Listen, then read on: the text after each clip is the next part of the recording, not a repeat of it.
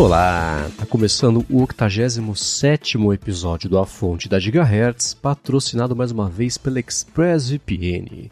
Quem tá falando aqui é o Marcos Mendes, e assim como toda semana, o Felipe Espósito também tá por aqui, beleza? Tudo certo, Marcos. E aí, como é que vai? Tudo bem, eu tenho um anúncio aqui para fazer no comecinho da fonte que é o seguinte: eu analisei a concorrência e eu acho que a gente é melhor. Tô seguindo a escola Mark Zuckerberg de falar sobre produtos da empresa.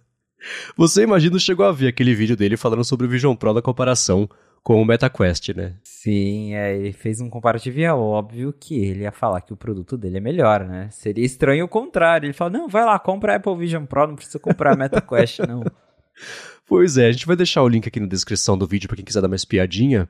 E esse vídeo eu acho que ele é curioso por diversos fatores, né? Tem o, o fator que é, sei lá, fácil criticar e comparar com o Balmer, o que também não está totalmente errado, né? O Balmer, na, quando saiu o primeiro iPhone, ele falou: ah, o iPhone é muito caro, não tem teclado, ninguém vai mandar e-mail com isso, né? Então, a gente hoje aqui no Microsoft está vendendo milhões e milhões de telefones Windows e a Apple está vendendo zero iPhones até agora. Então, vamos ver, eu estou olhando para essa estratégia e estou feliz com o que eu vejo, né? Foi a última vez que alguém falou sobre o, os telefones da Microsoft. No caso lá do Zuckerberg, eu acho assim. É uma campanha para informar que ele também tem um produto de VR agora que o resto do mundo acordou para o fato de que isso é um mercado que talvez desperte o interesse das pessoas. Né? Então eu tenho certeza absoluta que o Facebook nunca vendeu tantos MetaQuests quanto nos últimos dois meses, né? Porque pega Natal, por exemplo, né? O pessoal tava de olho aí em Vision Pro. Aliás, talvez por isso é para não ter anunciado tanto Vision Pro no Natal, né? Porque da vontade de comprar não ia ter, o pessoal compra da concorrência. Mas, ainda assim, ele fez um, uma espécie de um review, né? Atacou de, de, de, de youtuber ali. E falou óbvio, né? Eu olhei pra concorrência e por isso que eu brinquei no começo do episódio, né? E concluí que o nosso é o melhor. Mas ainda assim. Sei lá, eu, eu, foi uma não sei, não se dá pra chamar de estratégia interessante, porque afinal chamou atenção, estamos falando sobre ela aqui. Mas é curioso, né? A gente vê tão diretamente assim alguém de uma empresa falar da outra. Ainda mais quando é pra falar mal, assim, dando nome aos bois, né? Exato, é difícil. Foi o que eu comentei na matéria que eu escrevi lá pro 95Mac repercutindo esse vídeo. Porque o, que mais chama atenção é justamente, né? O, CEO da Meta estar comentando, não foi ah, o fulaninho que trabalha. Não, foi o Mark Zuckerberg que comentou, falou, né, diretamente, ele não foi nem tipo, ah, é a concorrência. Não, ele falou, ah, testei o Apple Vision Pro, achei isso, isso, isso, isso. Então, é, é o que mais chama atenção, né? Ele ter realmente falado assim bem diretamente. Claro que foi uma campanha em favor do MetaQuest, não tem dúvidas de que a Meta tá surfando na onda do Vision Pro, porque é realmente aquela coisa. O pessoal vai lá na Apple, testa o Vision Pro, acha super bacana, aí olha o preço e fala, pô, 3.500, né? O da Meta custa 500. Não é a mesma coisa? Não é a mesma coisa, mas é muito mais barato e mais fácil de justificar. Às vezes a pessoa que só quer assistir um vídeo, quer brincar ali com os joguinhos, olha para o da Meta e fala: ah, vai esse aqui mesmo. Então, tenho certeza que a Meta está se aproveitando disso.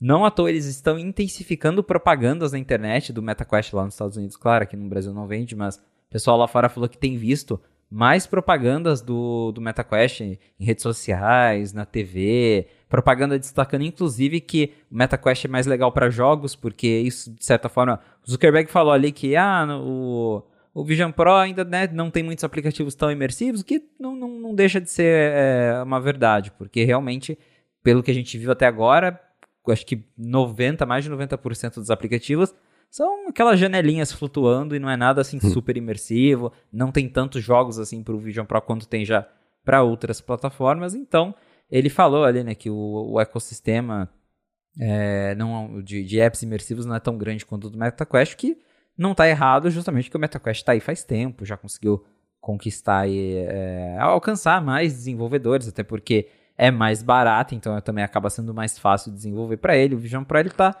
nesse limbo porque primeiro, é uma plataforma que acabou de chegar e segundo, se você quiser desenvolver para ele, você tem que desembolsar 3.500 dólares e morar nos Estados Unidos. Então agora nesse momento assim, o catálogo fica bem restrito. Não é à toa lá que o Mintico chegou a comentar que a Apple tem planos de expandir o Vision Pro para mais países antes da WWDC, para quando eles lançarem o Vision S2 com novas APIs, aí o, o produto está já disponível em mais lugares para mais desenvolvedores terem acesso à plataforma. Então, assim, as coisas que o, que o Zuckerberg falou, tem, ele tem alguns argumentos que eu acho válidos, que ele, ele até fala, ah, o futuro ainda não tá escrito, a gente ainda tá, né, aquela coisa tem que ver. Ao mesmo uhum. tempo ele falou que, ah, o, o, o MetaQuest é mais leve, o Vision Pro é muito pesado, que outras pessoas parecem concordar com isso.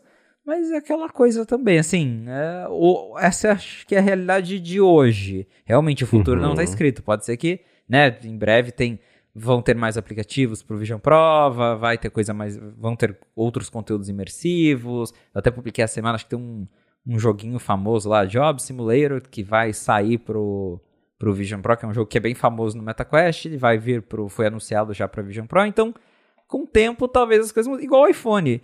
É, se a gente voltar no, no argumento do Balmer, é, ele também assim, né, era um negócio novo, ninguém sabia o que, que ia ser daquilo. Então, é, ele né, tava ali, tinha muito ceticismo em volta. Ele até na época falou do preço, que o preço de, de fato era um, um, empecilho, não é à toa que a Apple reduziu o preço do iPhone uhum. nos primeiros meses. Ela não esperou nem o iPhone 3G para cortar o preço, foi já logo de cara. Eu lembro até que o William tava me lembrando disso que é, a Apple reembolsou a galera Sim. que comprou nas primeiras semanas para a diferença de preço, porque logo eles cortaram. Então, assim, é, é, ele, né, fez todo aquele exagero, aquele show para chamar atenção? Fez, mas ele né, tinha ali seus pontos, porém que a Apple foi lá e resolveu depois, e tá aí o iPhone hoje, né, muita coisa mudou, ninguém lembra mais de Windows Phone, nem existe mais. Então talvez seja o caso aqui, né, não que o Zuckerberg falou mentiras, mas com certeza ele tá se aproveitando para chamar atenção e ninguém sabe o dia de amanhã, né? é, foi para se inserir na discussão. Existe uma coisa, sei lá, cultural até de que nos Estados Unidos, quando você fala, critica diretamente o oponente, você é visto como forte. Aqui, especialmente no Brasil, isso é super mal visto. Né? E tem coisas assim clássicas de, sei lá, campanha publicitária, né? Tem, eu já comentei isso no, no ADT uma vez. Tem um comercial velho que é do Monbiju se comparando com o Comfort. Tá lá o Carlos Moreno da Bombril, né? Escuta, tá aqui Monbiju, é bom. Comfort é, é bonzinho também. A gente tem dois, dois perfumes. O Comfort tem um som, mas tudo bem, é gostosinho também. E aí ele fica nessa. E aí o que aconteceu, né? A Comfort foi lá, acho que já tinha o Conar nessa época, mas tentou fazer algum tipo de manobra para tirar esse comercial do ar. E eles voltaram ao ar com o comercial, só que com o Comfort coberto por um capuz. Então, você reclamou, falou, né? Foi reclamar pra mamãe, não vai aparecer no comercial, né? E foi uma coisa que não pegou bem. Tem, por comparação, né, contraste, nos Estados Unidos, um comercial super famoso da Pepsi. Bom, a Pepsi e a Coca-Cola tinham os, os chimpanzés, sei lá, um aparecia tomando coisa do outro, é meio, meio estranho. Mas tem um comercial que é um moleque que é baixinho assim e chega na vending machine e quer beber Pepsi. Ele não consegue alcançar, aí ele vê Coca-Cola, ele compra uma latinha de Coca-Cola, compra a segunda, coloca no chão, sobe nas latinhas para conseguir alcançar a Pepsi, pega a latinha da Pepsi e vai embora, e esse comercial que é da Pepsi termina com um close ali nas latinhas de Coca-Cola. Isso foi visto, não, né, que legal, ah, é, por lá é, é, culturalmente ok você fazer isso, né? Então, acho que ele se aproveitou um pouco disso, quis, claro, se inserir na conversa, quando tá todo mundo falando do concorrente, você tem que se inserir nessa conversa de algum jeito, mas, assim, comparar essas duas coisas é não só pelo preço, né, que um custa, sei lá, 300 dólares, 350 e o outro custa 3.500, é literalmente 10 vezes ou mais o preço, mas é comparar o Fusca com a Ferrari. Não são públicos iguais. Ele fala, ah, hoje o Quest faz tudo que o, que o, que o Vision Pro faz. Que foi o que o Balmer falou, né? Ah, o nosso telefone hoje tem e-mail, tem internet, tem musiquinha, tá, tá, é a mesma coisa. Óbvio que não era, né? Mas ele tá fazendo o quê, né? Se fosse melhor, ele ia ter gravado um vídeo. Não, gente, eu testei aqui, é muito melhor, vou encerrar a divisão. Não, né? Não dá pra imaginar que ele faria uma coisa dessa. Então, ele tá fazendo a única coisa que ele pode fazer, que é trabalho de político, né, no meu governo, e falar sobre si quando for perguntado sobre outra coisa. A gente vai deixar o vídeo aqui na descrição para quem quiser dar uma espiadinha, mas enfim, ele conseguiu se inserir na discussão ainda que de um jeito que. Sei lá, né? Não precisa. é, tá, tá tentando chamar atenção, obviamente. E é, acho que a única né, a questão realmente é que enquanto o Apple Vision Pro custa 3.500, ele vai continuar tendo a chance dele de vender o baratinho uhum. dele, né? Porque a, enquanto o iPhone caiu de preço semanas depois, eu não vejo a Apple baixando o preço do Vision Pro tão cedo, muito menos para algo perto de 300 dólares. Então, ele vai aproveitar, né? Uhum. É, tá fazendo exatamente o que ele precisava, precisaria fazer mesmo nessa situação. Agora, também falando sobre o Vision Pro, aconteceu uma coisa bem interessante que foi um ouvinte, o Rafael Costa, testou o Vision Pro lá nos Estados Unidos, claro, e mandou as impressões dele pra gente, né? Isso aí, o Rafael, que inclusive é daqui de Londrina, conheci ele já por aqui, um abraço pro Rafael. Tá lá em Nova York, foi na loja da Quinta Avenida, e aí ele contou pra gente como é que foi a experiência dele. Ele fez a demo lá do, do Vision Pro, que dura aí cerca de meia horinha. Ele, inclusive, falou que o espaço lá tá super legal, que a Apple fez os sofazinhos, toda aquela coisa que a gente já tinha discutido aqui. Uhum. E aí ele compartilhou o relato dele e ele me contou que achou muito bom, que realmente assim dá para fazer alguns trabalhos com o Vision Pro e que ele teve essa essa sensação de tridimensionalidade, ele comentou que a resolução da tela são bem legais e, segundo ele, o que mais o surpreendeu foi a precisão do cursor e o rastreio do olhar ali e, é claro, também o rastreio dos gestos com a mão. Ele disse que é tudo muito responsivo, que ele estava esperando que esse algo estranho, mas que funciona tudo muito bem e que ele acredita que é, para entender ali como funciona é mais uma questão de costume mesmo. Ele até brincou aqui que durante ali que a Apple tem todo um script, um roteiro para seguir na demo, que às vezes ele acabava clicando em coisas sem querer e saía do script, mas que a demo da Apple, como a gente já sabe, é uma demo bem ensaiada, que é para realmente surpreender, né? Eles provavelmente pegam ali os aspectos mais legais, que é você assistir um filme 3D, abrir aquelas coisas imersivas, ver os vídeos espaciais, e aí eles vão passando isso nessa demo que o Rafael fez. Ele falou que o funcionário ali da Apple teve um problema com o iPad, porque a Apple, ela, o funcionário ele fica segurando o iPad, que fica com a, a tela do Vision Pro espelhada para ele acompanhar a pessoa, ver o que, que ele está fazendo, mas que, tirando isso, a demo foi muito legal, e aí ele teve impressões negativas e positivas. A, segundo ele, a parte legal do Vision Pro é que ele falou que as janelas são muito legais de controlar, são muito fáceis de controlar e que para ele os vídeos espaciais são como mágica. Ele disse que se sentiu dentro ali do momento em que estava sendo mostrado e que até emociona. E aí ele falou que na demo também pediram para ele testar o Fotos, Safari, alguns apps iPad e, claro, o aplicativo Apple TV para ali assistir um pouco de série em 3D. E de negativo, ele falou que o pass-through da câmera, que é a, a, imagem que você vê do, do mundo real é, através das câmeras, ele não curtiu tanto. Ele falou que dá, de fato, essa sensação de ser algo 3D, sem lag, só que ele disse que é uma imagem que tem bastante ruído e que está longe de parecer a realidade. Isso foi algo que a gente também já viu nos reviews. O The Verge falou muito disso, que tipo, é, é o melhor que tem no, mercado, mas que você ainda percebe que é uma câmera, que não é uma, algo tão realista assim. E o Rafael contou pra gente também que ele sentiu bastante o peso do Vision Pro na cara, que você sabe que tem algo ali, você consegue sentir bastante. E ele também comentou algo que a gente já viu em outros reviews, que é a questão das bordas ao redor da visão, porque no marketing da Apple dá a entender que real, parece que cobre tudo ali, que você enxerga é, muito bem dos lados, e na prática, segundo o Rafael, nos cantos você tem bordas pretas e um pouco de distorção, então você consegue perceber um entorno escuro em volta da visão. E aí o Rafael terminou contando para mim que ele achou super legal, mas que Nesse momento ele não se vê trabalhando, né? Pelo menos para ele, porque ele faz, uh, não tem tanto uso assim, que ele achou super legal a questão de assistir filmes, mas que por 3.500 dólares ele vai passar, vai ficar só na demo mesmo. Então, abraço pro Rafael que mandou esse, esse mini review da demo que ele fez lá do Vision Pro na loja da Quinta Avenida. Valeu, Rafael. E acho que o que ele disse coincide com o que a gente já tem escutado aí de outras pessoas que testaram, né? É, assim, primeiro, obrigado ao Rafael, abraço pra ele e pro Adorno também, por ter disponibilizado aqui a tirar um tempinho, enfim, escrever o review dele. Se você que está escutando também passou pela experiência de fazer o review, etc., testou, manda pra gente também, gigahertz.fm barra feedback, a gente está bem curioso para saber as impressões de vocês aí em primeira pessoa sobre isso. Tem muito mesmo do que a gente tinha visto da parte de putz, toda a tecnologia, etc, super legal, super divertido, mas agora eu vou usar para quê? Né? A gente até vai seguir falando sobre isso já já, mas como demonstração de tecnologia, todo mundo que testa fala, putz, entendi como o bagulho é bacana mesmo, né? Agora é esperar ele ficar útil no dia a dia para justificar. E uma coisa que ele falou que eu achei interessante é que mesmo lá na Apple, na loja da Quinta Avenida, que é super iluminada, etc., ele falou, ó, tem ruído, e isso me surpreendeu, que foi a primeira vez que eu vi falar, hum, quando tá mais escuro o ambiente, ok, né? Acho que o Jonas Turner, por exemplo, no review dela, falou, é, putz, quando tá escuro, eu não consigo nem ler aqui o rótulo da embalagem para fazer a receita aqui que ela tava fazendo na hora de cozinhar, etc. Mas quando tá mais iluminado, primeira vez que eu vejo que gera aí esse ruído.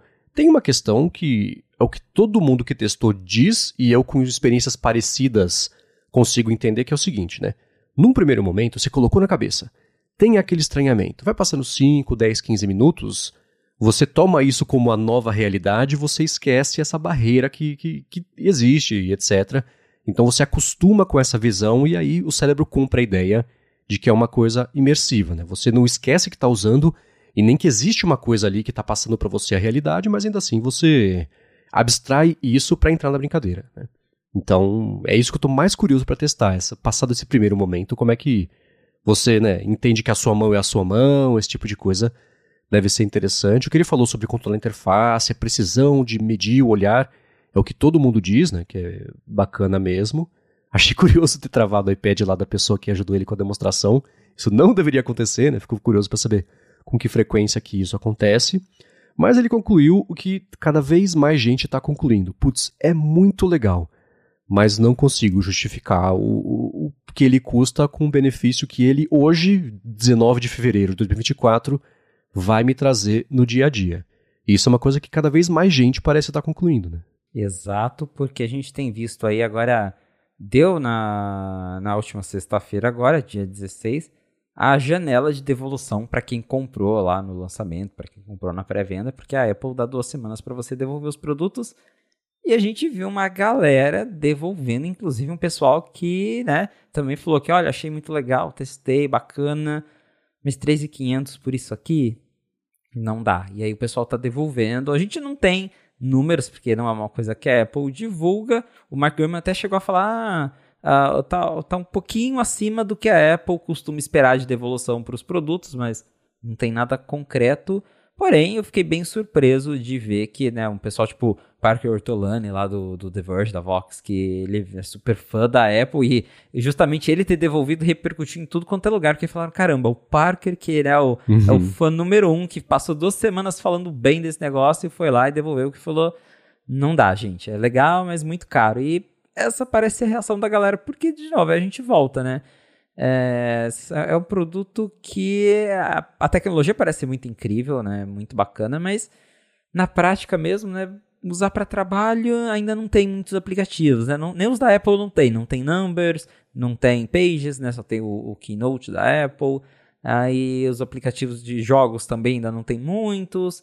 E 3.500 para você ficar assistindo filme e é assim, né? Filme tem que ou ligar na tomada ou assistir um filme curto, porque a bateria não dura muito. Então, é, é bacana, mas parece que realmente ainda não, não, não, não chegou lá, não convenceu as pessoas de que vale os 3.500. É legal, mas parece que o que o pessoal tá achando que não vale essa grana toda para manter. E aí, né, de novo, voltando naquele comparativo de outros lançamentos da Apple, como o iPhone, o Apple Watch, eram produtos bem mais acessíveis. Então, primeiro, acho que mais pessoas compravam de curioso. Tipo, ah, ok, Apple Watch, 300 dólares. Ah, deixa eu ver se é legal.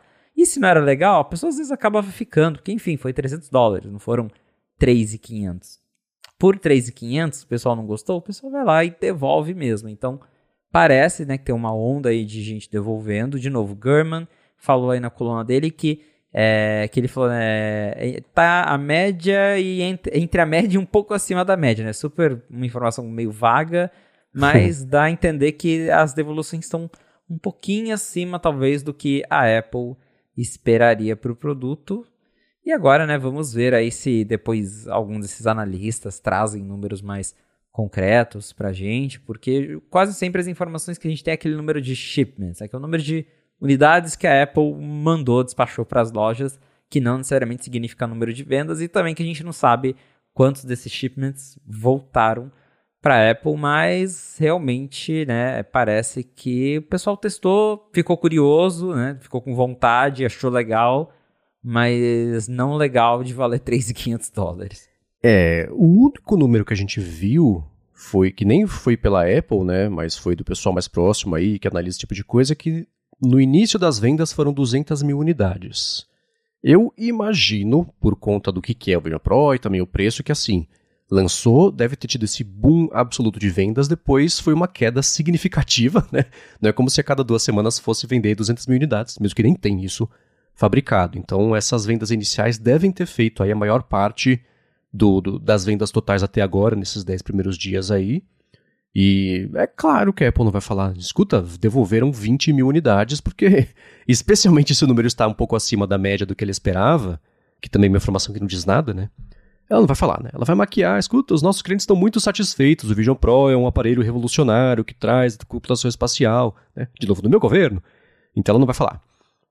Talvez o mais próximo que a gente chegue de descobrir essa informação de um jeito oficial pela Apple seja aí daqui a dois meses e meio com a divulgação de relatório de resultados fiscais, que alguém vai perguntar de Vision Pro, ela fala, não, as vendas estão muito bem, estão acima do que a gente esperava, é natural que uma primeira versão tenha devoluções mesmo, mas a gente está confiante no futuro da plataforma e pff, vai passar por cima e não vai responder. Né? É, essa situação do Parker Ortolani foi bem curiosa, porque eu vi ele até comentando no Threads, né, que ele falou assim, cara, eu nunca tive que bloquear tanta gente quanto eu precisei bloquear nas últimas 48 horas, que as pessoas estão ensandecidas e violentas porque eu devolvi o bagulho que eu não queria mais usar porque não é para mim e pronto, né? Então ele falou até vou ficar uns dias aqui fazendo outra coisa porque gente, pelo amor de Deus, né? Pensem no que vocês estão fazendo. Então, foi curioso. E o que ele falou né, nem foi tão.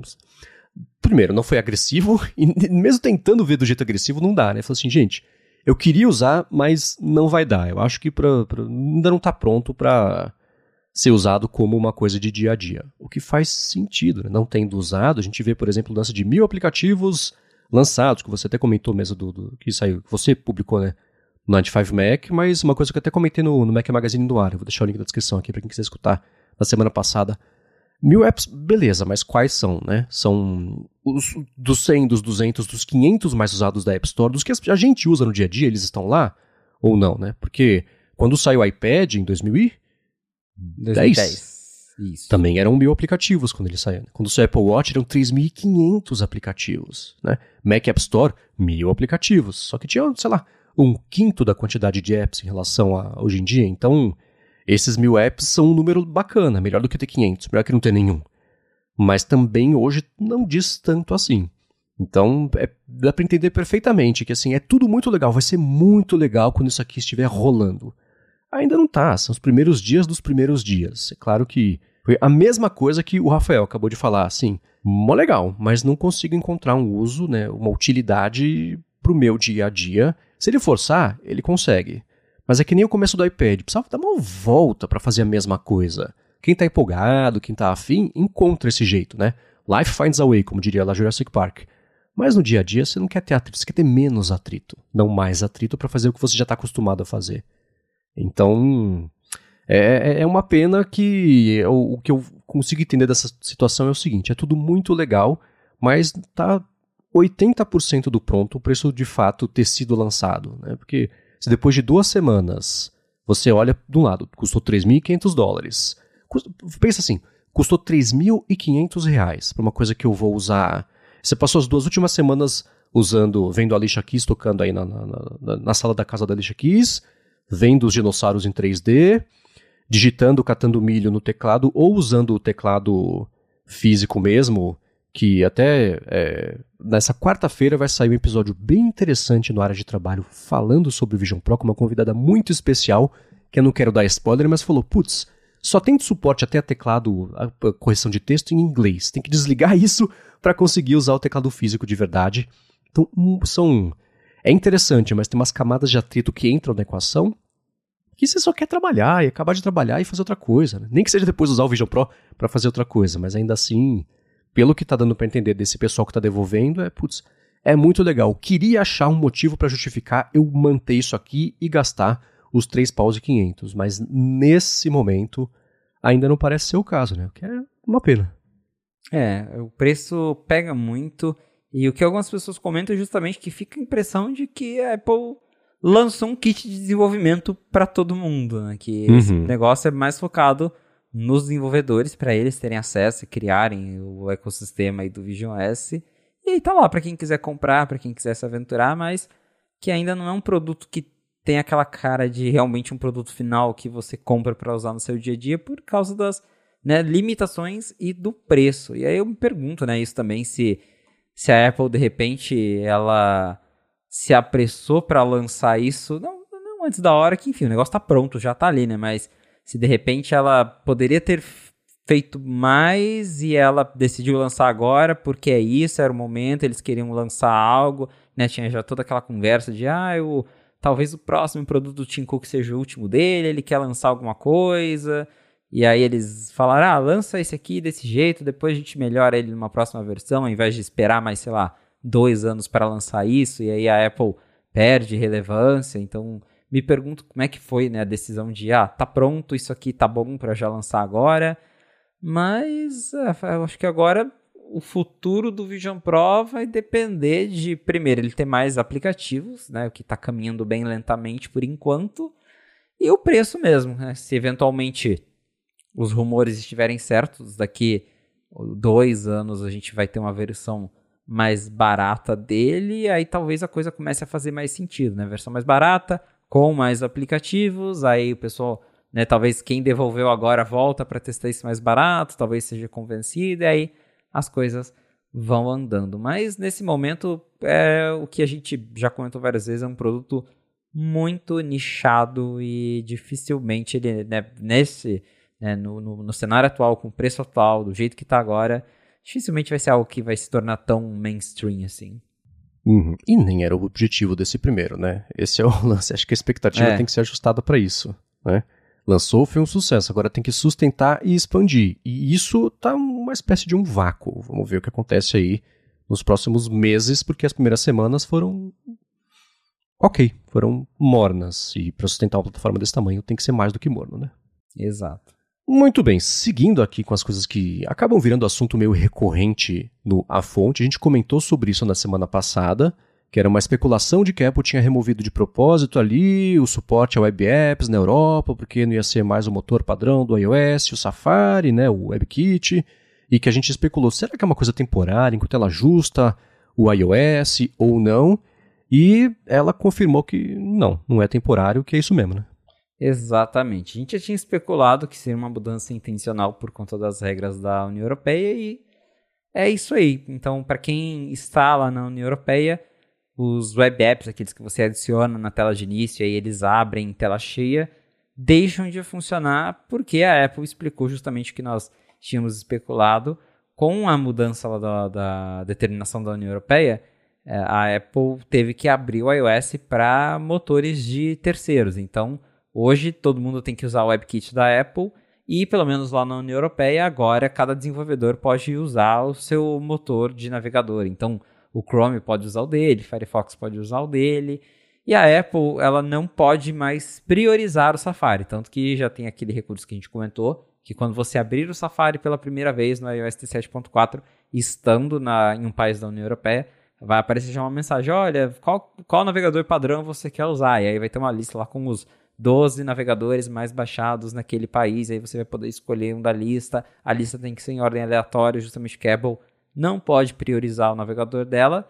E como os web apps eles rodam baseados no WebKit da Apple, a Apple tirou eles e aí falou: então agora se você, você vai poder continuar adicionando um site na sua tela de início, só que ele vai abrir no browser que você escolheu por padrão. E, ah, mas por que que se o Safari é o meu padrão, por que que não abre mais em tela cheia? Porque daí a União Europeia poderia falar, ah, é só, só o da Apple que está abrindo em tela cheia, ela está priorizando dela. E aí voltaria toda aquela confusão. Para evitar a confusão, a Apple tirou tudo.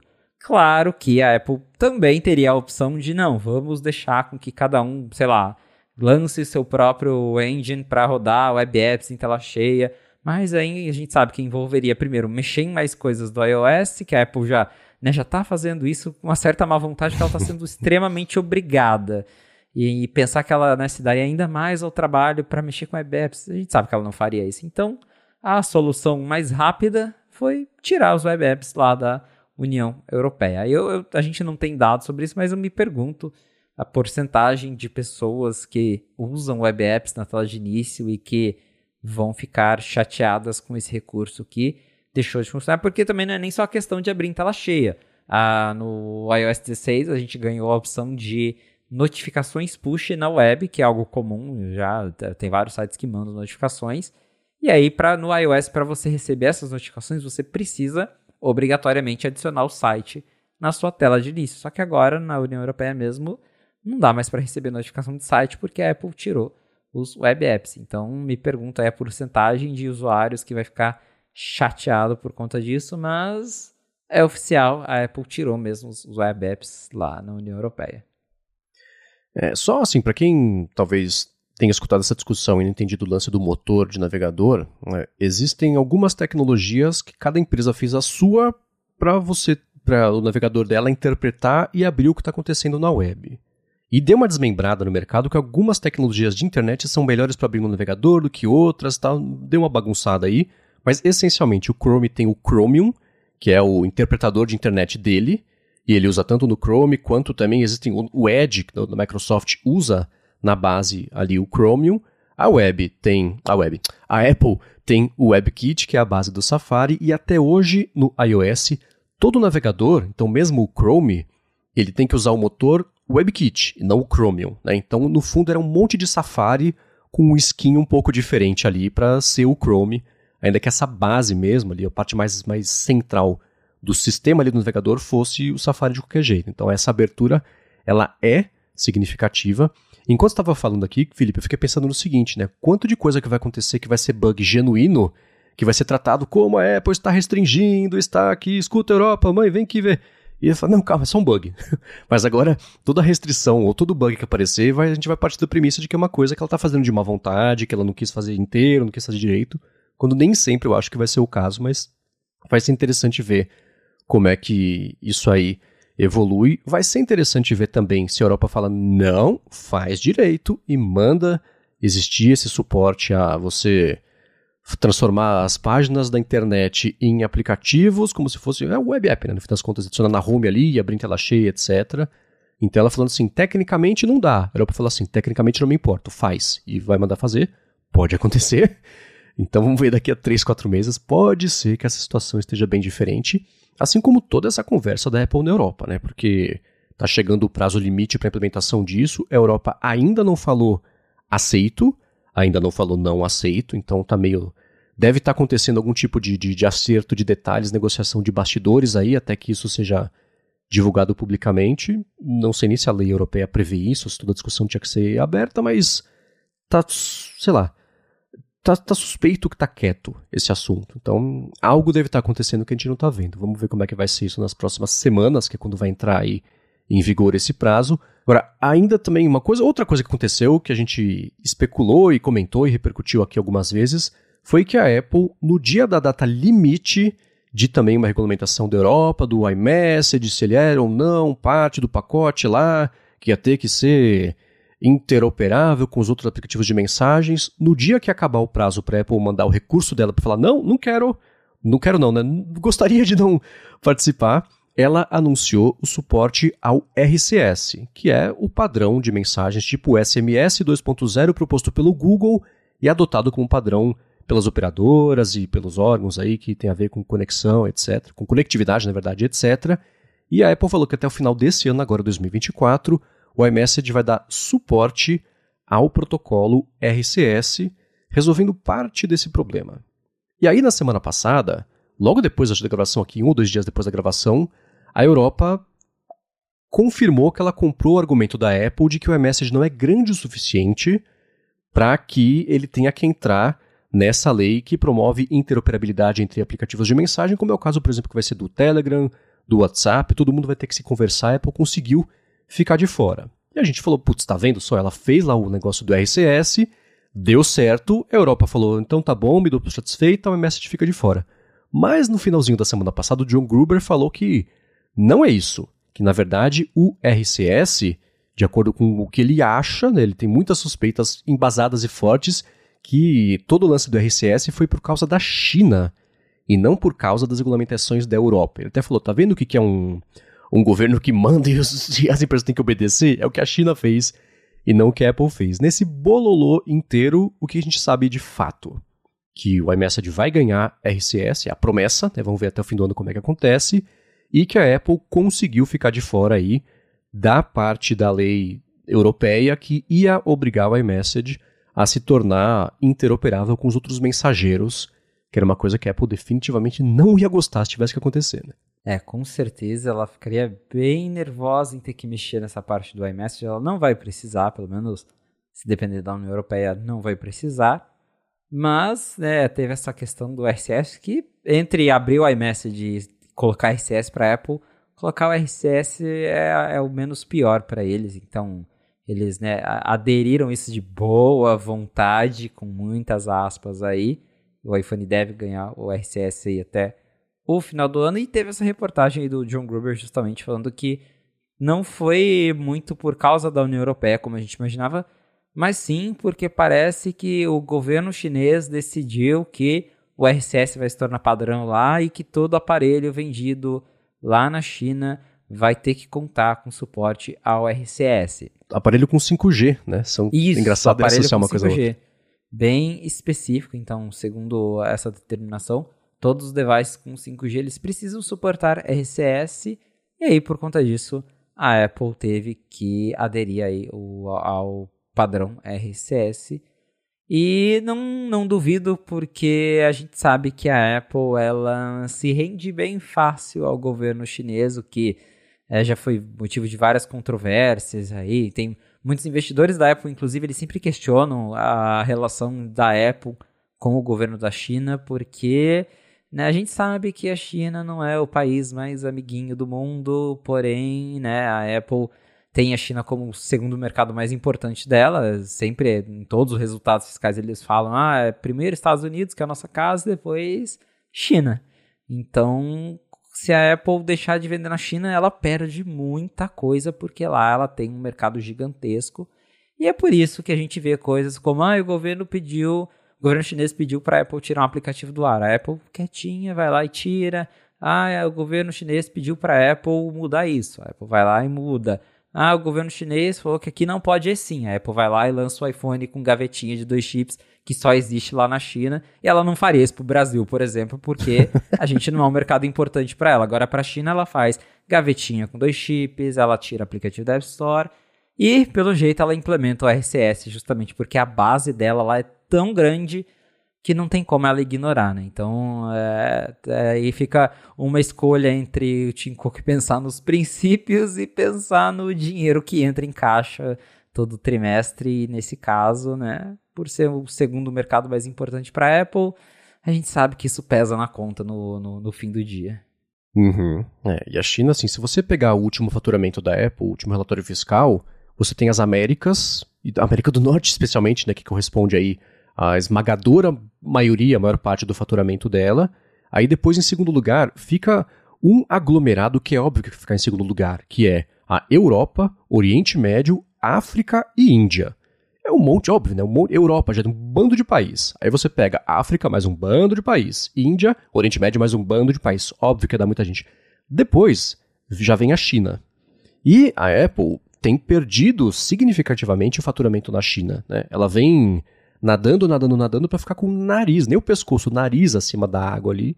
E no último trimestre teve uma queda de 13%. Ela não pode arriscar de perder um centímetro na China, porque senão vai dar muito ruim, né? A China né, tem, tem toda a treta, mas assim, um país só. Né? Se, ela, se o governo de lá decidir que a Apple não pode mais vender alguma coisa, é um paísão que ela perdeu. Se a Holanda decidir que a Apple não pode vender lá, é uma tristeza, mas a Holanda, dentro desse bolo todo, não significa exatamente muitas vendas para ela. Né? Então ela vai, ela sempre fez, vai seguir fazendo enquanto a China corresponder aí a pelo menos, sei lá, mais de um terço do faturamento dela, ela vai dançar conforme o governo de lá pediu, que é uma pena, mas é assim que, que especialmente a Apple do Tim Cook faz e você olha o preço das ações está dando certo, né? Então, Exatamente. esse lance do, do RCS foi, foi. Sim, que bom que o John Gruber publicou isso a tempo da gente poder discutir isso como um pacote inteiro aqui. E quem tiver interesse, eu vou deixar na descrição. Bom, tem um link para a matéria que o Chance Miller publicou no 95 Mac falando sobre isso e já com um documento também da, traduzido né, lá da, da, regulamentação chinesa que fala sobre essa parte. Acho que para quem se interessa sobre isso é importante ler e saber do que estamos falando. E agora esperar para ver quando né, que vai pintar mesmo esse suporte ao RCS. Se a Apple disse até o final do ano, não sei se WWDC a gente já vê alguma coisa, testes, etc. Porque, assim como é o caso do Safari e WebKit, etc., é uma mudança grande sistêmica de como é que funciona, uma coisa que é meio importante, tipo um mensageiro, né? Então, não me surpreenderia se, sei lá, que nem o CarPlay 2, dia 26 de dezembro, saiu um, um gostinho do lançamento só para falar que lançou e cumpriu o prazo que ela deu para si mesma, no fim das contas, né? É. Eu chuto que isso aí vai vir, sei lá, no iOS 18.2, que justamente vai sair em dezembro. Aí no dia 99 de dezembro ela lança para todo mundo. Vai ser algo assim. Muito bem, dia 99 de dezembro a gente vê então o que aconteceu. Excelente. Agora, umas outras notícias, assuntos regulatórios que pintaram dizem respeito também ao DMA lá na Europa, a gente vai falar sobre isso, mas antes eu vou tirar um minuto do episódio para agradecer a ExpressVPN que está mais uma vez patrocinando a fonte e segue oferecendo um jeito de você navegar de um jeito mais seguro, com mais possibilidades web afora. Se você viajou nessas férias, você provavelmente teve que se conectar a um Wi-Fi público, um Wi-Fi gratuito, e eu acho que você não tem certeza do que aconteceu com seus dados quando você se conectou. Se eles foram coletados, utilizados, nem que seja para alguma coisa inocente, tipo mandar para instituto de pesquisa que coleta e tenta ver quais são os sites que estão mais sendo acessados, aplicativos, etc. Você não tem que participar disso se você não quiser. E com o ExpressVPN, você protege a sua conexão, você passa a ter seus dados criptografados, roteados lá pelos servidores da ExpressVPN, e nem quem oferece a conexão e nem a ExpressVPN sabe o que está acontecendo, o que é excelente para sua privacidade. Já uma segunda vantagem enorme da ExpressVPN, e essa eu uso, além da, da, da, privacidade, essa eu uso todos os dias, é que você pode se conectar aos 100 países aí que eles oferecem de servidores, acessa, por exemplo, HBO Max, um YouTube, uma Netflix, um Amazon Prime, e você passa a ter o acesso ao catálogo ao serviço desse país, e não aqui do Brasil, o que é excelente porque os catálogos são bem diferentes. Tem muita coisa que tem lá fora que não tem aqui, e vice-versa também, tá lá fora. Quer ver uma coisa que só tem no Brasil? Roteia a sua conexão pelo servidor que ela tem aqui no Brasil e pronto, você passa a ter acesso a esses conteúdos sem perder velocidade, o que é excelente. Então, o que você pode fazer, se você quiser proteger a conexão da casa inteira, é configurar ExpressVPN no roteador da sua casa para passar pelo servidor dela aqui no Brasil, você estando no Brasil, e pronto, a volta que o dado dá é menor, não sai das nossas fronteiras aqui e ainda assim você mantém a sua conexão segura privada com dados criptografados. E para conhecer melhor ExpressVPN, faz o seguinte: vai em expressvpn.com/afonte, o link está aqui na descrição, que por meio desse link você vai ter um mês de graça para testar ExpressVPN e ver como é fácil colocar não só no roteador da sua casa, que parece complicado, mas não é, mas também se você quiser no iPhone, no iPad, no Mac, na Apple TV agora, finalmente, é assim que eu estou usando todo dia, tem suporte a isso. Dependendo da TV, tem também o aplicativo da TV para você instalar. E aí, se você for, ou quando na verdade você for assinar o plano anual, você vai ter três meses a mais ao final desse ano para seguir aproveitando o ExpressVPN. Então você vai assinar 12 e nesse bololô, nesse total, receber 16 meses de acesso por meio do link expressvpn.com barra a fonte. Vai lá, dá uma espiadinha, eu uso e eu confio de uma vez expressvpn.com barra a fonte. Muito obrigado, ExpressVPN, pelo patrocínio de mais esse episódio aqui do podcast e pelo apoio a toda a Gigahertz. Valeu, ExpressVPN! Muito bem, Felipe, a gente viu a briga toda acontecer da Epic Games, etc, com a Apple, tá, vai, não vai, processa, ganha, perde, e agora, nesses últimos dias, a Apple é, permitiu novamente, ela restabeleceu a conta de desenvolvimento aí da Epic Games na Europa, à frente aí das, das adequações do DMA? É isso mesmo, a Apple voltou com a conta de desenvolvedor da Epic, que tinha sido banida lá naquela época da disputa, porque a Epic infringiu as guidelines da Apple, toda aquela questão que a gente já cansou de ouvir. E agora com a com o, o, o DMA, as mudanças, o sideloading chegando aí no iOS, pelo menos para as pessoas lá da União Europeia, a Apple reativou a conta da Epic e a Epic então agora ela pode lançar de volta aí o, o Fortnite ou até lançar uma loja que, segundo a Epic, é o que ela vai fazer. A Epic anunciou que a, ela não só confirmou que a, a conta de desenvolvedor deles foi reativada e que a, Ep, a Epic pretende sim lançar o seu App Marketplace, que é como a Apple chama as lojas alternativas. Então a Epic tem esse plano de lançar a loja da Epic com o Fortnite lá na União Europeia. Então o pessoal vai ter acesso, para quem está lá né, em algum país da União Europeia, vai ter acesso à loja da Epic, vai ter Fortnite de volta. E vai ser curioso de ver, né? Porque é, é algo que a, a, a Epic estava querendo tanto, né? Vai conseguir fazer, apesar de tem todos os termos ali que a própria Epic criticou sobre ter que pagar os 50 centavos de euro, tem toda aquela questão ali que a Apple ainda vai continuar cobrando uma taxa por fora da App Store, mas a Epic vai conseguir trazer o Fortnite de volta para o iOS dessa maneira, então vai ser bem curioso de ver isso.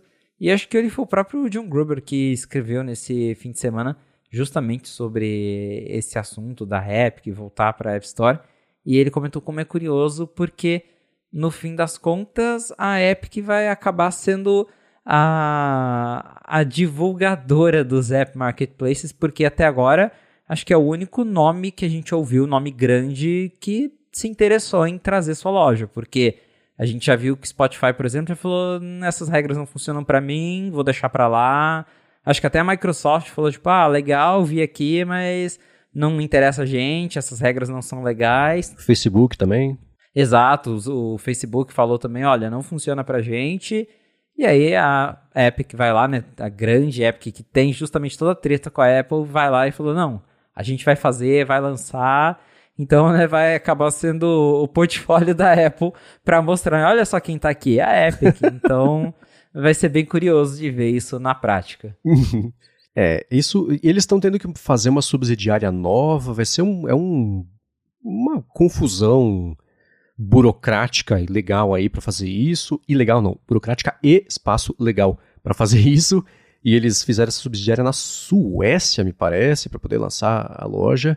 E tem uma questão, e até eu queria tirar essa dúvida com você, que eu vi muita gente comentar que, na verdade, se você for lançar uma loja de aplicativos na App Store, você tem que permitir outros apps, mas isso é quando for por fora da App Store de verdade, né? Você for lançar a sua App Store e não ter um aplicativo que é uma loja dentro da App Store. É isso? É, bem confuso, né? É basicamente assim: quando você quer, quer lançar um app marketplace, você lança. Você tem que ter várias, várias coisas ali dentro. Né? Não pode, por exemplo, ser uma. Não sei se é essa a questão, mas não pode, por exemplo, ser uma loja que. Sei lá, só tem. A loja da Epic que só tem o Fortnite lá dentro. Isso. Tem que, tem que ser uma loja de verdade. É, a Apple exige isso, que você prove que ali tem outras coisas, que você não está lançando uma loja para distribuir um aplicativo específico. Então, tem umas regrinhas bem chatas quanto o que tem que ser, como tem que ser. Imagino que a Epic, ela. Porque já existe a loja da Epic para Windows, por exemplo. Acho que a, a de Mac, se eu não me engano, eles suspenderam. Agora eu não sei como é que tá essa questão. Mas existe uma loja da Epic em que os desenvolvedores de jogos podem vender jogos através daquela loja. Então, acredito que a loja da Epic vai ter né, outros jogos além do, dos jogos deles mas é a oportunidade perfeita para trazer aí o, o, Fortnite de volta. Tá, entendi. E para quem quiser entender também, vai ter link na descrição. E da última parte desse episódio sobre regulações e movimentações de bastidores, etc., que eu sei que para muita gente é chato, mas tem gente que acha mó legal. Eu acho mó legal. Falando, vamos falar rapidinho aqui sobre isso, que é o seguinte, né? Parece que a Apple também vai ser multada na Europa por conta de uma outra briga, essa envolvendo o Spotify, que também é a outra empresa bem vocal sobre as regras da App Store, etc. E parece que o, o centro aí desse assunto são as proibições que a Apple faz para a galera poder, por exemplo, assinar lá por dentro do Spotify, por dentro da App Store, mas por fora também do sistema da App Store, que é uma coisa que foi coberta pela regulamentação nova da Europa, mas ainda assim o que parece é que a Apple vai ser multada aí em meio bilhão, deve ser de, de é, meio bilhão de euros, né? Então é, dá um pouco mais de, de meio bilhão de dólares aí, porque ela não deixa fazer isso e a Europa fala: não, mesmo com a regra nova, vocês no passado agiram de um jeito meio draconiano demais e isso é anticompetitivo. É, a parte mais curiosa é justamente essa, porque a, a acusação é justamente sobre a Apple não deixar o, o Spotify é, não só Spotify, né, mas ali outros aplicativos, venderem assinaturas por fora da App Store. Isso já mudou, tanto que assim, isso já mudou antes do DMA, porque tem aquele aquela regra que a Apple mudou sobre Reader Apps, que quando o seu app ele vende conteúdo digital por assinatura, você pode linkar para fora da App Store. Netflix já vinha usando isso faz tempo, o próprio Spotify acho que já tinha aderido a esse sistema, então eles não precisavam mais usar as compras internas da Apple.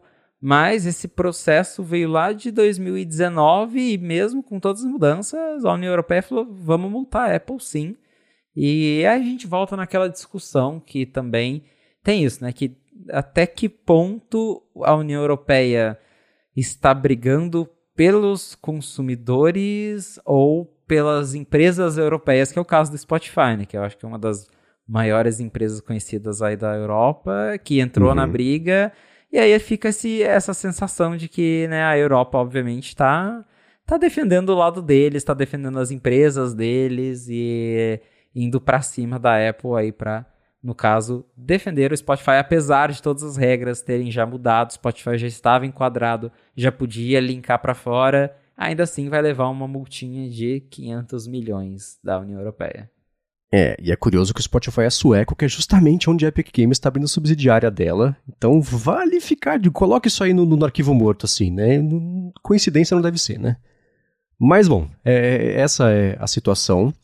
É uma coisa que eu sempre achei que fosse acontecer, ia ser que a Apple não ia poder cobrar os 30% de comissão sobre plataformas ou serviços que ela fosse concorrente direta, né? Ela tem Apple Music, Spotify, Tidal, etc. Não pode. Tem o Apple TV Plus, Netflix, etc. Não pode. Acho que a Europa acabou sendo mais abrangente para nem passar por isso e falar assim, tem que ter para todo mundo e pronto. O que é um outro jeito de falar que também é justo, mas enfim, né? tenho certeza que os advogados da Apple discordam e estão achando, trabalhar no fim de semana aí para já começar com o recurso desse caso e tentar reverter essa multa. Agora, ainda sobre bastidores, mas saindo da etapa da parte toda regulatória, a gente vem comentando aqui sobre a debandada de designers, especialmente lá na Apple, Saiu mais um cara que tinha entrado lá junto do Johnny Ive, né? Tava muito tempo na Apple, é o Bart Andre. E ele tá, pelo, pelo menos tá se aposentando, não tá saindo ir pra concorrência, então, é, deu o tempo dele, ele falou, beleza, valeu, thanks for all the fish, tô indo embora, né? Mas ainda assim, agora, é, com a saída dele, quase toda a equipe que trabalhava na Apple, na parte de design, quando tinha o Johnny Ive, já não está mais lá, seja porque foi para outro lugar, seja porque está se aposentando. E essa matéria né, foi publicada pela Bloomberg com informação também de que, mesmo entre o pessoal que resta ali, a situação está meio conturbada. Né? O pessoal está meio bravo com as decisões que estão levando os projetos ou a não serem permitidos de irem para frente, ou nem dando oportunidade para investigar coisas que não tenham um retorno financeiro direto aí, o que a gente sabe que né, vai um pouco contra o sentido mais literal de criatividade numa empresa que meio que depende disso, né? Sim, a gente. É, das histórias de livros, enfim, de tudo que a gente ouve sobre a Apple no passado, a equipe do Johnny Ive ela tinha uma liberdade enorme para vamos criar, né? não, não importa se é, não, não é focar em nenhum produto, só crie, né? Ele chegava e falava, ah, inventa aí alguma coisa, o que você quiser, inventa. E claro que é, é isso envolve pesquisa, é, isso envolve muito dinheiro que você está lá pagando um funcionário para inventar coisa que talvez você não vai usar nos próximos 30 anos. Né? Então, de novo, não é à toa que a Apple estava explorando a ideia de um tablet desde os anos 2000, lá do comecinho, 2000, 2001, que depois serviu para o projeto do iPhone, que depois voltou a ser o iPad quase 10 anos depois, mas uma coisa que leva tempo. E né, surgiu, aconteceu porque tinham lá os designers brincando, explorando e testando coisas. E o que essa matéria fala de interessante, que, né, de novo, é mais uma pessoa que saiu, a gente já está até acostumado, é o que a gente já comentou, alguns saem porque acham a empresa chata, outros saem porque já estão velhos mesmo, o pessoal uh, da Apple é bem velho, então é natural que algumas pessoas né, só queiram se aposentar mesmo, mas é, é essa, a parte mais interessante dessa matéria é justamente esse pedaço aqui, né, da, dessa reportagem da Bloomberg, que fala que as pessoas mais antigas que estão lá dentro da Apple, elas estão, principalmente o pessoal de design, eles estão bem satisfeitos porque a Apple está adotando uma série de medidas de corte de gastos e uma dessas medidas é não dar tanta liberdade para projetos de brincadeira, assim, projetos que não tem um propósito muito definido. Então, exploratórios. Essa... Exploratório, exatamente. Então, é, é, essa ideia mais de liberdade para não, explora aí que a gente vai bancar, fica aí, veja o que, que dá certo, o que, que é legal, o que, que não é.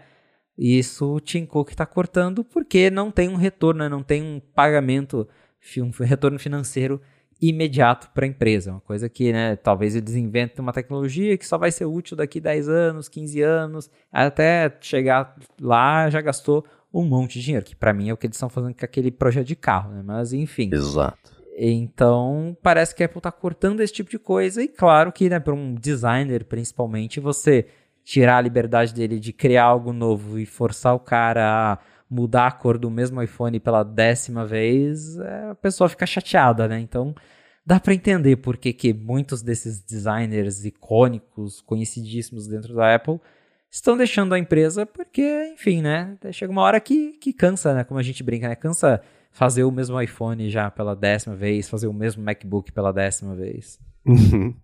É, e você colocou um ponto interessante, né? Que a gente fala, gente maltrata o projeto do carro e maltrata a Apple querer ser pragmática ao mesmo tempo e falar, não, não pode investir em coisas. Mas não é ou uma coisa ou outra. Né?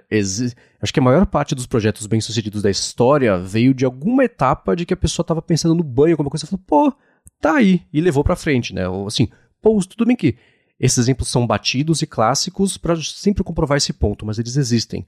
O Post-it foi inventado no tempo livre de um funcionário na 3M, o Gmail foi inventado no tempo livre de um funcionário lá no Google, então, esses projetos, vale a pena você promover esse tipo de criatividade, né? E se é uma coisa que. Sei lá, aí a gente vê os projetos que perderam dinheiro ao longo dos últimos anos: o projeto do carro e o Vision Pro. Com eles ainda perdendo dinheiro, dá para entender por que, que vale a pena talvez privilegiar e, e, e promover projetos que tenham um pouco mais de retorno imediato. Mas o que tem retorno imediato é o que já está meio pronto, né? Você não consegue criar do zero uma coisa para amanhã dá lucro. Mas o Tico que sabe disso também, né? Então, toda a diretoria lá está acostumada com os dois lados dessa moeda. Se eles estão apertando esse cinto criativo, eu acho que é sintomático dessa hemorragia de dinheiro que eles tiveram nos últimos anos com projetos que vão levar muito tempo ainda para se pagarem, mas é para isso que está aí a Apple TV, parece que tem as coisas que dão dinheiro com uma margem ridícula alta, né, de, de lucro. Toda a parte de serviços está aí para isso. Custa fazer serviço? Custa. Mas hardware custa muito mais, a margem é um pouco menor do que você entregar um pen digital, ainda que para produzir uma série custa dinheiro, um filme custa dinheiro, mas vocês entenderam aí o que eu estou querendo dizer. Então, eu acho que o sinal de alerta dessa, dessa apertada na criatividade é mais pro que a gente vai deixar de ver no futuro, né? Porque você pega todos esses projetos, né? Tudo bem que, sei lá, o iPod, entre vamos fazer um iPod e aqui está o iPod, passou um ano. O iPhone acho que foram oito meses de desenvolvimento, né? Então, mas era um, uma outra escala, né? Não precisava fazer. Olha o Vision Pro. O Vision Pro, ele vendeu mais do que o primeiro iPhone nos primeiros dias, né? Ela conseguiu fazer mais do que isso, mas a expectativa que a gente tem hoje é muito maior, né? Não tem nem como comparar a Apple de 10, 15 anos atrás com as necessidades e expectativa do mercado de investidores hoje em dia. Então, é um equilíbrio complicado, mas vendo essa não só a insatisfação do pessoal criativo que está lá, mas a insatisfação junto da debandada do pessoal criativo que está lá, a ponto da Apple ter perdido uma liderança criativa e hoje ser o cara de engenharia de hardware que lidera isso, é, não é bacana. Não, não dá uma sensação gostosa de que está tudo bem e que a gente vai seguir vendo coisas muito criativas por lá. Acho que errar na parte criativa, você falou, né? O Newton, é por causa do Newton que tem o iPhone. Eles resolveram fazer o Newton, erraram, foi fazer o tablet, não deu certo, não estava pronto ainda, fizeram o iPhone que informou o iPad, que informou o Apple Watch, que certamente colocando isso tudo junto e com o Mac também deu no Vision Pro. Então, falar que não pode criar, sei lá, não, não, eu não ia querer trabalhar numa empresa dessa. Exatamente. Muito bem, também vai ter link sobre isso aqui na descrição do episódio. E é, um, outro, um outro assunto também que a gente vem discutindo aqui, e que esse eu achei interessante colocar na pauta, é sobre o iPhone dobrável. Pintou um rumor, e lá no Night 5 Mac, o próprio título já diz, ó, é um rumor que presta vale, eles têm em inglês, né? Toma com um, um grama de sal, né? Fica é. não acredita 100%, mas de que Se, ceticismo. Pro... Isso, é, leia com, com, com parcimônia, né? Acredite com parcimônia que os protótipos aí de telas dobráveis da Apple falharam nos testes, o que pode colocar em xeque o projeto do iPhone dobrável que semana passada não, vai sair certeza. Nessa semana é, é talvez. É, semana passada a gente até comentou, foi o The Information que reportou isso. O The Information é uma boa fonte. De novo, eles que vazaram muitas coisas do Vision Pro, até aquele, aquela imagem, aquele desenho que é bem fiel ao que é o produto final, então é uma fonte super confiável. E o The Information falaram, olha, a Apple está testando dois protótipos, um dele parece mais um iPad mini que dobra, o outro é um iPhone que só dobra no meio e fica pequenininho. Eles estão testando lá, talvez dê certo, talvez não, mas estão testando. E aí agora veio né, esse, de, um, de um blog chinês falando que os, os projetos dos dobráveis da Apple falharam e que ela talvez né, ela desista do projeto ou tenha, teria colocado aí o projeto em pausa. É, talvez é, é, essa altura, é, como a gente está falando de protótipos muito protótipos, essas informações elas podem ser atrasadas, elas saem de uma forma muito atrasada porque uma coisa é quando a, o produto ele já está indo para linha de produção mesmo, lá nas fábricas da China, aí vai ser feito em larga escala, aí não tem como segurar os vazamentos mesmo. Eles acontecem muito rápido e geralmente de uma fase ali que já está perto de lançar.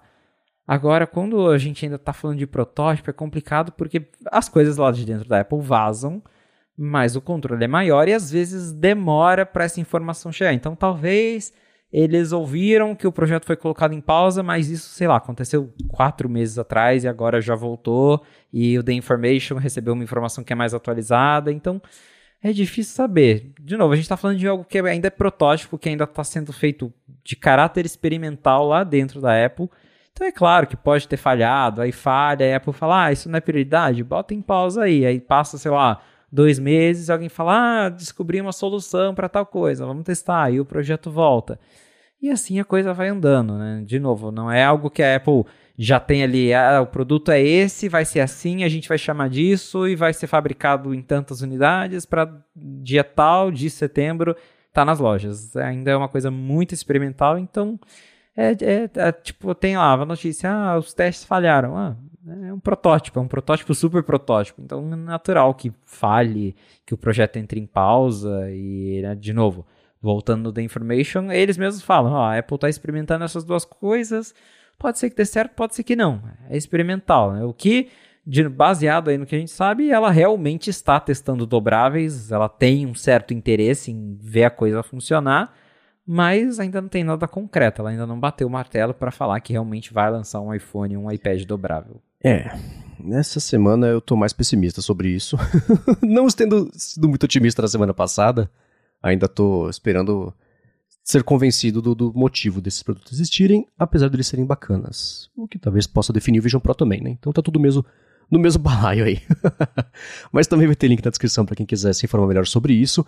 Agora, Felipe, eu já devo marcar no meu calendário aqui que a gente em março vai ter evento da Apple. Tô vendo uns rumores sobre isso e fiquei interessado.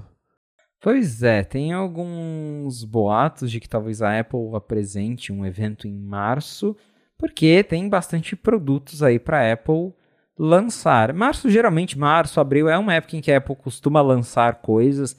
Em 2021 teve o iMac coloridinho lá, o iMac M1 que eles lançaram num evento né, de evento que eles chamam de primavera. Então a Apple costuma fazer lançamentos em março. Ah, o, aqui no 95 Mac até o, o Chance colocou bonitinho já né, que em 2018 a Apple lançou um iPad de entrada, em março de 2019 a Apple lançou os serviços dela, teve aquele evento de serviços. Março de 2021 teve o iMac M1, o AirTag, iPad Pro M1. E aí em março de 2022 a Apple lançou o Mac Studio, o Studio Display e o novo iPhone SE. Então talvez tenhamos novidades, porque de novo, a Apple está devendo aí uns iPads. 2023 foi um ano com zero novos iPads. Seria natural que agora aparecessem alguns, pelo menos. A gente até comentou que no beta agora do iOS 17.4 tem referências lá ao Face ID no iPad com a câmera posicionada em outra, é, com a câmera frontal na horizontal, que é algo que ainda não existe. Então, se isso está no beta agora, o iOS 17.4 vai ser lançado em março por conta do DMA. Então, Faz sentido ter um iPad novo em março, que a Apple já esteja preparando tudo. Tem também Macs, pode ser que a Apple lance aí é, uma versão M3 do MacBook Air de 15 polegadas, que esse ainda continua com o M2, só o modelo menor, né, que, que recebeu aí a atualização.